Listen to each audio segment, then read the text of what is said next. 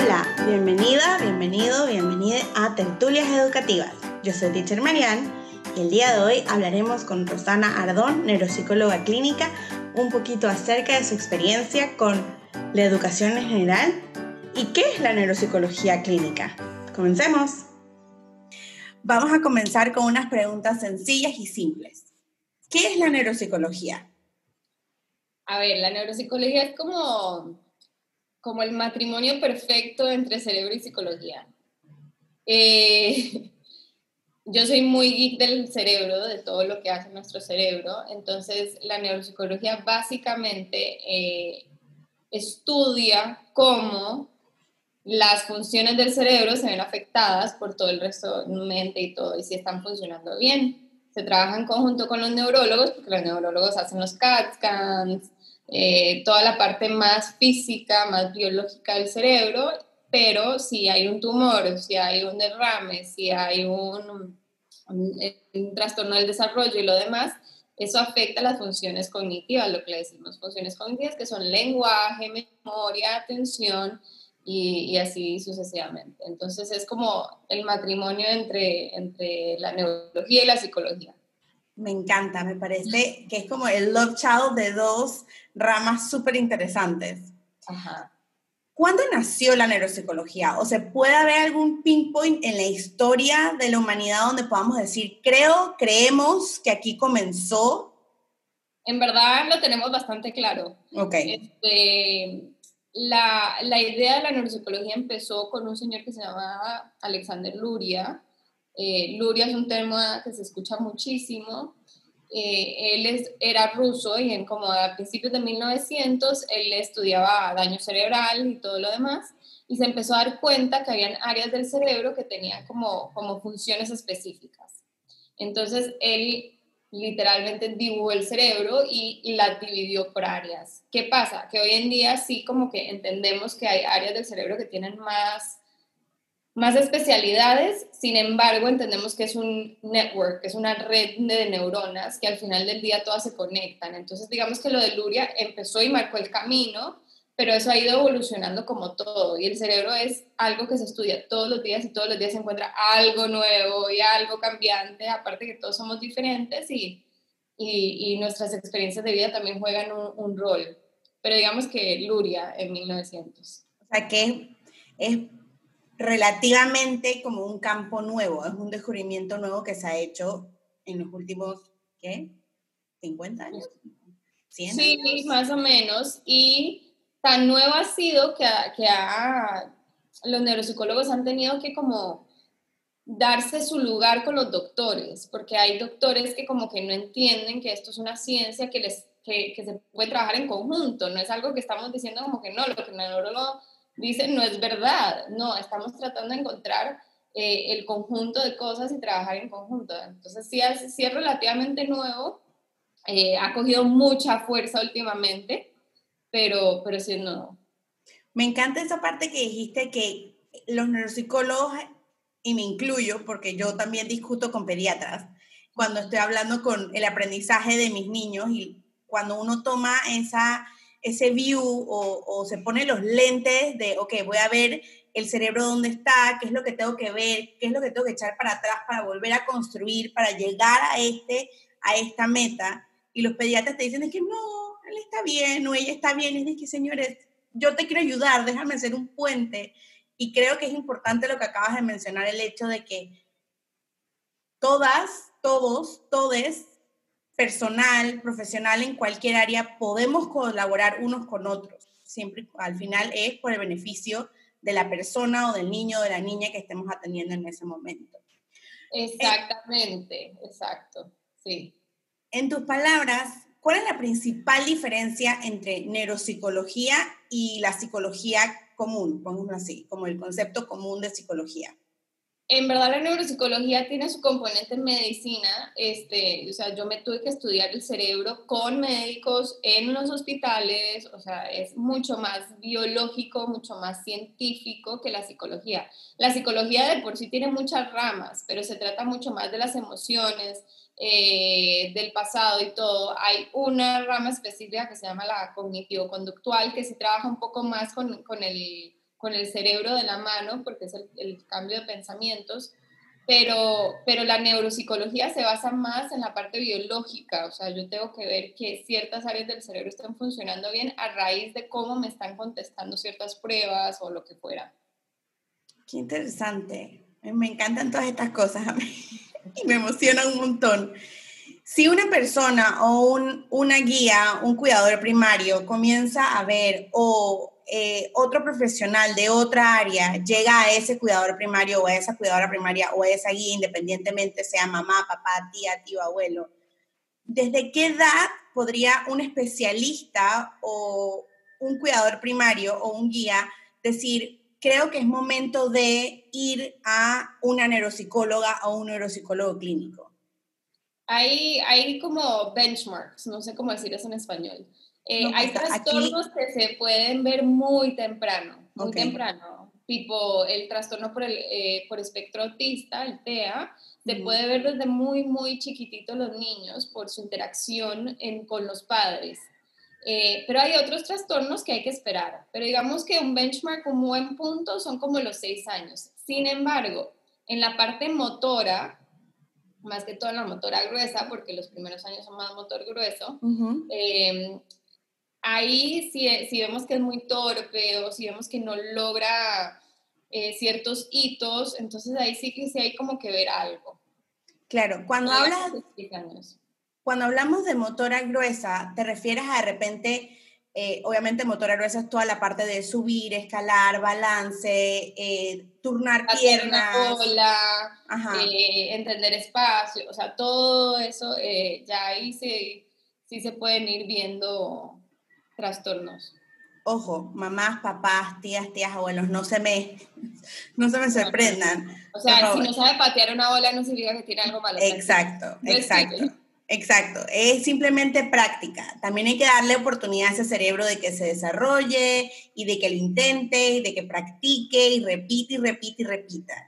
Eso, porque el cerebro tiene que hacer las conexiones neuronales. O sea, si yo se lo hago una vez y espero que a la segunda vez me lo haga perfecto, pues no va a pasar.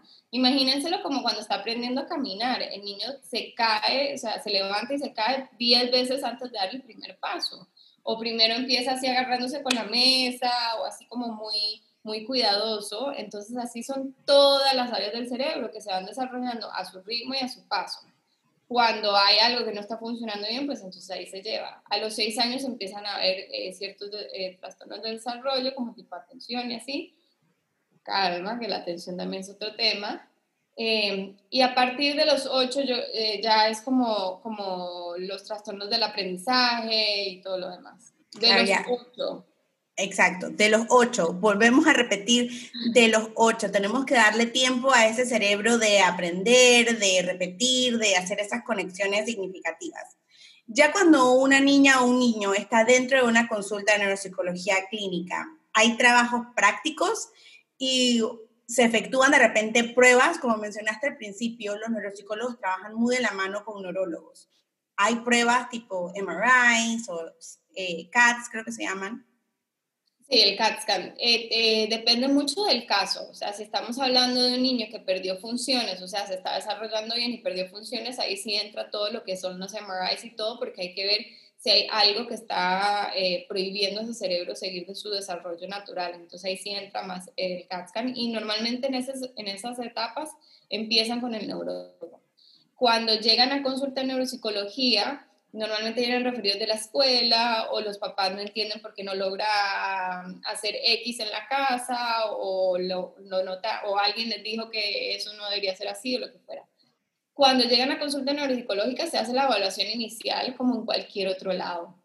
Entonces la historia, nos, nos importa mucho eh, la historia del embarazo y del nacimiento, son súper importantes en el desarrollo del cerebro Em, y después cómo se fue desarrollando toda la parte del lenguaje, la motricidad y todo lo demás. Y después de eso se decide, ok, estamos hablando de un caso que yo lo tengo que referir a neurología por X o por Y, o vamos a evaluarlo para ver si hay un tema de, de lenguaje. Después de evaluarlo, ¿será que lo tengo que referir a terapeuta de lenguaje o lo que fuera? Y después de eso vemos lo que es la neurorehabilitación, ¿no? Entonces ahí sí entran las, las, como la parte más divertida para el niño, que son más juegos y cosas así. Pero las pruebas pueden ser un poquito como cansadas para ellos porque requiere mucho de preguntarles muchas cosas, eh, uno tiene que ir cambiando para mantenerlos entretenidos, aunque sean los niños. Los adolescentes y los adultos sí les, va mejor. Claro, no, sí. A mí también me pasa con mis alumnos que comienzo que, ¿y qué pasa si? ¿Y cuándo qué? Y, y es como, ya, ya. Y uno recibe el, ¿y cuándo puedo salir? De que ya quiero ir a donde mi mamá, ya me quiero ir a la casa, no quiero volver, etc. Y más si tienen una dificultad, los niños no saben expresar, eso se me hace difícil. Entonces su mecanismo de defensa es pelear, patalear, eh, evitar, o sea, evitar es avoidance el mecanismo de defensa. Número uno. Lo que estemos evitando nos, tiene, nos está dando un problema, nada más para que lo piensen. Esto aplica para grandes y chicos. Lo que estamos evitando nos está dando un problema. Voy a poner esto en el thumbnail de, esta, de este video I swear, así, sabiduría. Yo, lo, yo las cosas que evito tienen que ver mucho con mapas y con ubicación porque no me ubico en nada. Entonces yo lo evito, no hago ni el ejercicio de imaginarme dónde queda algo y automáticamente yo busco mi celular, Waze, no sé qué, perfecto y ya está. Pero yo sé que eso es un problema que yo tengo y lo debería de trabajar, debería crear esas conexiones. Yo me siento, me siento identificada porque yo las cosas que yo evito es buscar cosas en mi casa. Es que yo voy donde, donde mi partner y le digo, es que has visto y me mira de que tú, pero es que no hay manera alguna de que yo encuentre cosas en mi propia casa y siempre ha sido así desde niña, así que yo también tengo. Todos tenemos algo. Todos tenemos algo, todos tenemos algo, recordemos, somos todos humanos, todos estamos dentro de la humanidad. ¿Cómo es el ambiente o qué se puede esperar o qué puede esperar un cuidador primario al llevar a una persona en crecimiento, a un niño una niña, a una consulta con un neuropsicólogo? Ok, tienen que esperar muchas preguntas, muchísimas preguntas. Entre más específicos sean, mejor para nosotros. Eh, obviamente nosotros hacemos las preguntas para que nos se contesten específicamente, pero eh, hay gente que dice, uy, no, este es mi cuarto hijo, o sea, ¿cómo me voy de esas cosas y todo? Pero entonces, entre más específico, mejor. Eh, regularmente pasa que van con el niño, pero pasan primero los padres, los cuidadores, el que esté a cargo del niño, y es muy importante que la primera cita mínimo vaya el uno de los cuidadores primarios padre, abuela, lo que fuera, porque si me lo mandan con, con alguien que no necesariamente lo conoció desde pequeño, entonces hay mucha información que queda en el aire. Eh, el niño normalmente se queda afuera y entonces el padre pasa y después pasa el niño, a veces con los padres y a veces solo. La idea de que esté solo es que se pueda desenvolver de una manera que yo pueda ver rasgos de su personalidad, tipo es muy tímido, muy inquieto o lo que fuera si, si es demasiado tímido, si tiene una ansiedad social muy fuerte o lo que fuera, entonces pasa con el padre y se va sintiendo más cómodo y ya después el padre se retira. Y le hago, se le hacen preguntas, se le pone a dibujar. Eh, normalmente se le deja como que espacio y libertad porque uno lo quiere ver como, como en su estado natural. No lo quiere ya de una vez sentarlo a hacer pruebas, porque entonces ahí no estamos creando lo que se llama en psicología rapport que es la conexión entre dos personas. Si no hay rapport, no se puede trabajar bien. Totalmente, es increíble. Yo hacía esto, justo lo que tú acabas de describir, lo hacía hace muchos, muchos años atrás de que comencé, soy tutora y nunca me había puesto a pensar, en verdad no hice la conexión hasta el momento que entré a estudiar neuropsicología educativa, que yo dije, ah. Okay. Pero eso es muy bueno porque significa que lo traes innato, tenés muchas cosas ahí atrás. Y aquí la intención, la, la, intuición, la intuición. Y sí, es totalmente cierto. Es muy importante, y lo puedo decir yo como maestra que trabajo uno a uno con los niños, el hecho de tener esos espacios donde solamente esté, ya sea la neuropsicóloga clínica, como puede ser Rosana, o que, por ejemplo, yo que soy maestra o tutora one-on-one, yo con el niño o la niña. En ese momento y las personas que me conocen y saben, yo tengo una cajita tipo el, el, gato Félix con millones de juguetes y yo simplemente les abro la caja y dejo que ellos escojan y que jueguen, porque yo quiero realmente conocerlos. Y me da mucha risa porque no sé tú si te ha pasado a ti, pero cuando yo, yo normalmente cuando llego a hacer las observaciones de mis futuros alumnos, yo llego, primero es con el niño, es de que papá, bye eh, llego con el niño, juego con el niño 45 minutos, una hora y después salgo con todas mis notas y los papás me dicen, que me estás describiendo a mi hijo, o sea, lo acabas de conocer hace una hora y me estás diciendo de pi a pa. Y yo dije, pero esa era la idea, ¿no? Para eso me trajeron aquí, para poder ayudarles y decirles cuáles son como los puntos, los pros, los contras, todos los piles, toda la foda, para poder ayudar. ¿A ti te ha pasado? Bueno, tú ves a los papás primero. Yo veo a los papás primero, después normalmente sí los tengo que evaluar a los niños, entonces hace un proceso de evaluación dependiendo del niño, se escogen las pruebas ah, que se necesitan aplicar, la mayoría son pruebas estandarizadas. Em, esto significa que, que, tienen como un set de reglas. Claro. Em, y después de eso viene un informe de veintipico de páginas donde se le da toda la historia, los resultados del diagnóstico si fuera a tenerlo y las recomendaciones para casa y para escuela regularmente. Eh, y cuando estoy en el proceso de dar los informes, sí me pasa mucho que me dicen, wow, esto es mi hijo, ¿cómo te diste cuenta de esto? De lo que yo, bueno, es parte de lo que me toca, ¿no? Y dos, ay, eso me pasaba a mí también. Ay, esto me suena súper conocido. Ay, no sé qué. Entonces los papás empiezan a dar cuenta como que, ah, wow. Eh, claro, en ese entonces no se diagnosticaba X o Y, pero yo logré salir adelante haciendo esto y esto y esto, que ese es mucho el miedo de los padres cuando llegan a neuropsicología, que si les dan un diagnóstico, ¿Qué va a pasar después? Mi hijo va a poder ser eh, independiente, va a poder eh, llegar al, a high school, va a poder, y todas estas preguntas como que estamos hablando del niño que tiene ocho años, dejémoslo desarrollarse. Pero sí me pasa mucho eso también. Qué interesante. Por eso es que creo que todas, todos y todos deberíamos practicar una buena observación, hacer como el ejercicio consciente de observar a las otras personas. Claro, claro. Observar no significa comparar. Y esto pasa mucho con los niños.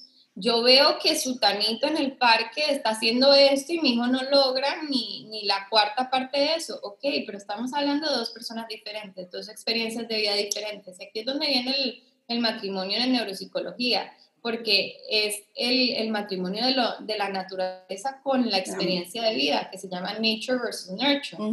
Entonces, yo no puedo esperar que mi hijo sea un mega atleta si en verdad no están sus genes, uno, y dos, no practica deporte, y el otro tal vez lo practica todos los días y tiene facilidad, y entonces obviamente, entonces tenemos que observar, más no comparar. Ah, me encanta. You're such a genius, eres una genia definitivamente. Mucha sabiduría, mucha sabiduría.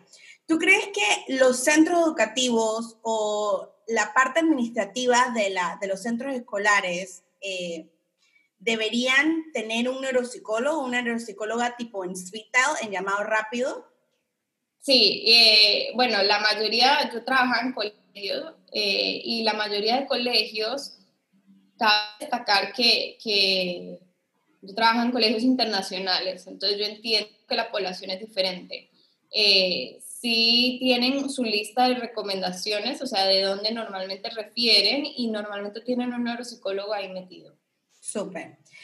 Mm, dentro de la misma pregunta, ¿crees que sean necesario o sería una buena idea comenzar a entrenar a maestros, maestras, profesores y profesionales que trabajen con niños en estos centros educativos con de repente el icing de entender qué es la neuropsicología, quizás desde el punto de vista educativo, o también qué observar para decir como, ok, mis spidey senses de teacher me están diciendo, tengo que llamar a una neuropsicóloga o un neuropsicólogo.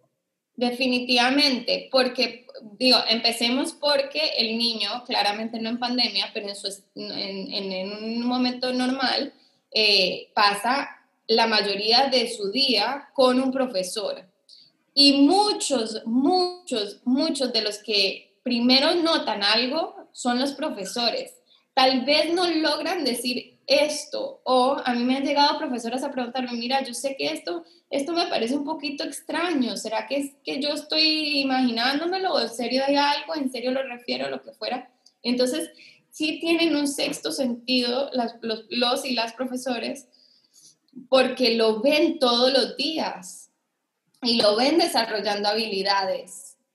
Y aparte que tienen, como dije, o sea, ellos observan a 20 niños de un solo. Entonces, claro, si hay uno que está muy por debajo de la media, entonces ellos dicen como que, hmm, hay algo que me está fallando aquí, hay que ver si soy yo como profesor o será que en serio es algo de este niño. Entonces sí, sí sería bueno que tengan un cierto conocimiento y, y tal vez un checklist, esto, esto y esto y ya, que normalmente lo tienen por sus mismos currículums y metas dentro del salón, pero sí un poquito más científico para, para poder apoyar a la familia o al colegio o al niño de la mejor forma.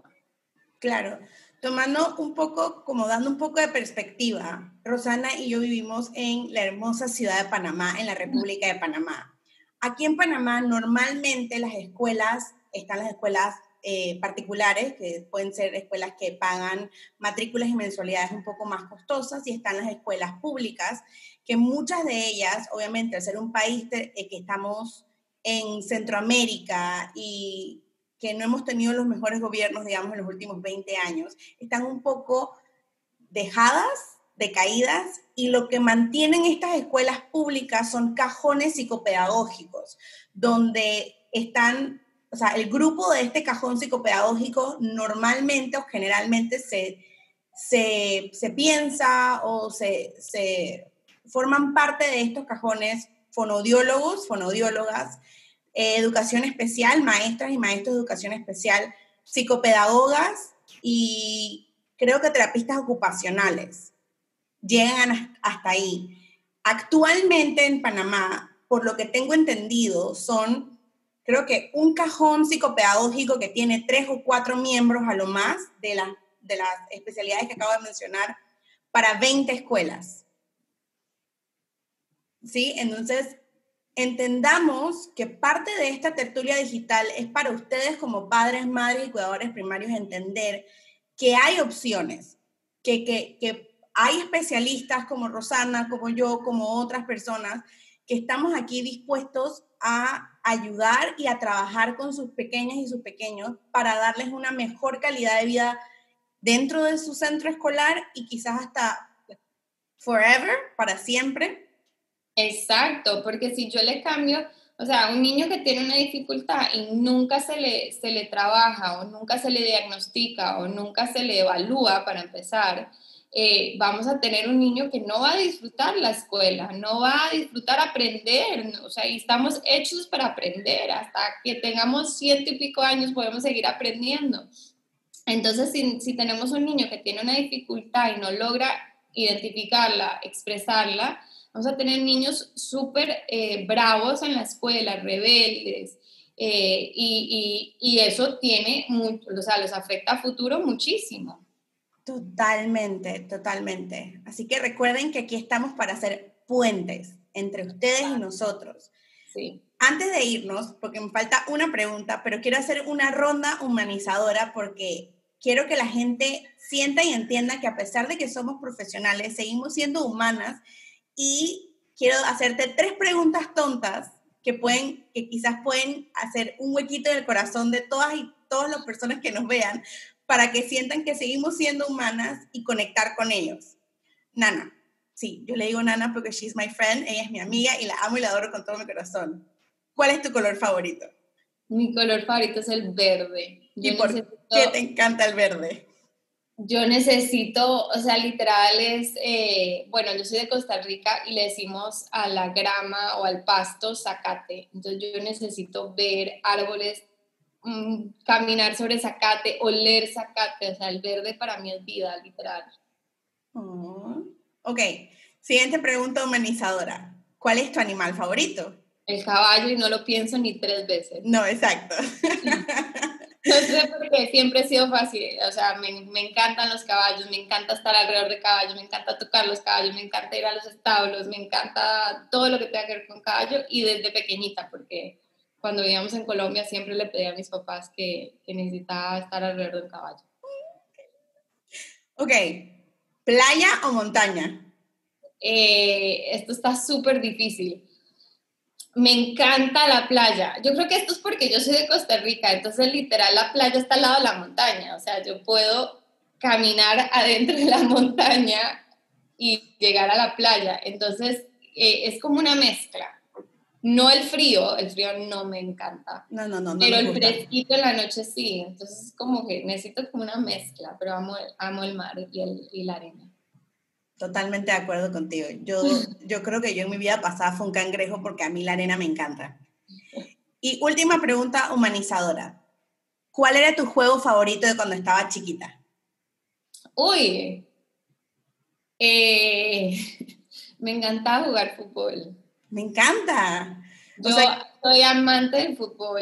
Mis primos jugaban muchísimo. Mi abuelo jugaba en en un equipo ganador en Costa Rica en su, época, entonces como que crecí alrededor de fútbol y me fascina, lo que pasa es que no me dejaban jugar fútbol, entonces creo que entre que no me dejaban y me encantaba era como la rebeldía de quiero hacer esto.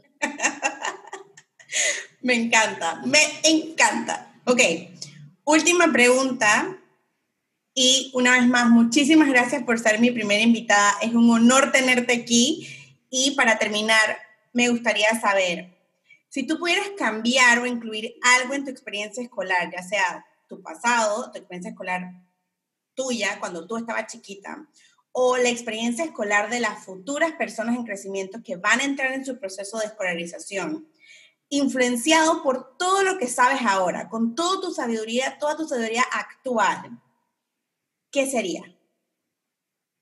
le quitaría las notas y las marcas rojas que le ponen a todos los exámenes. Y voy a explicar por qué, porque siento que es súper importante. Em, todo lo que nos dicen de pequeños nos marcan de por vida. No nos damos cuenta, pero nos marca de por vida. Entonces, estoy viendo un patrón donde eh, está aumentando la ansiedad de rendimiento, o sea, básicamente los niños están muy, muy nerviosos por sus notas, porque eso les va a definir si van a ser exitosos en la vida, ¿ok?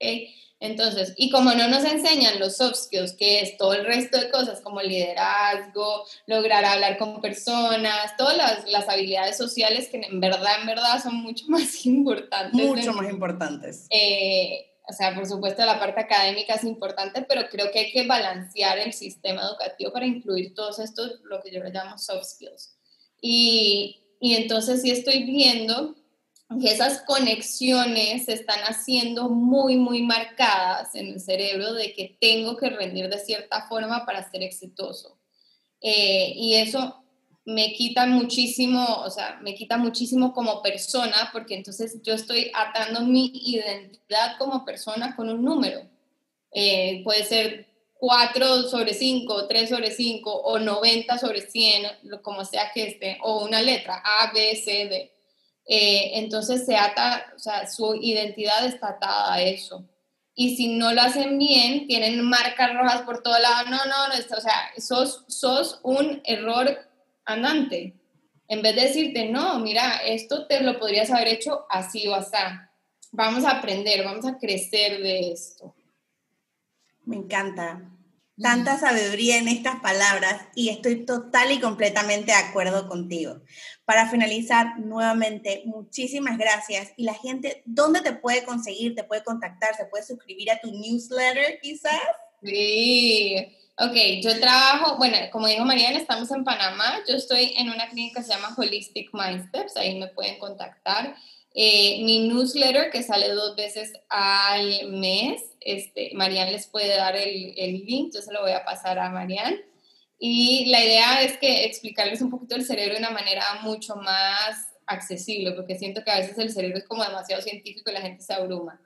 Y también mi página en Facebook, que es básicamente Rosana Ardón.